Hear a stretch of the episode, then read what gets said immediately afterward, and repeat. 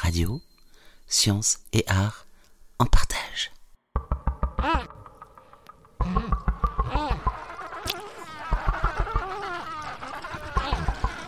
L'écoute du manchot.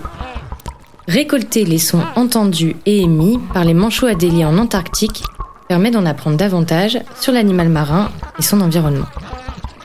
Pauline Goulet, thésarde à l'Université St Andrews en Écosse, développe des balises afin qu'elles soient adaptées et le moins gênantes possible pour les manchots.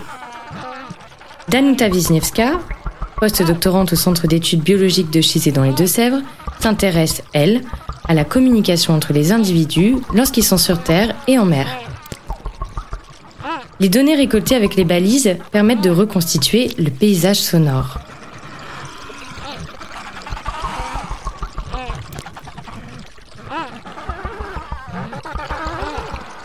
Qu'entendent les manchots À terre, ils entendent beaucoup de piaillements de leurs congénères ainsi que les bruits du monde naturel. Et sous l'eau, contrairement au monde du silence tel que le milieu marin est souvent décrit, ils évoluent dans un environnement bruyant avec le raclement de la glace, les craquements, le chant des icebergs.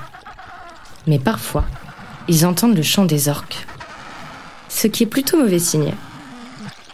Pour les scientifiques du Centre d'études biologiques de Chizé, ces sons permettent de reconstituer la vitesse de la nage, la profondeur à laquelle se situe le manchot et à terme, la nuisance des bruits produits par l'activité humaine. Vous allez entendre la plongée alimentaire d'un manchot à délit à 80 mètres de profondeur.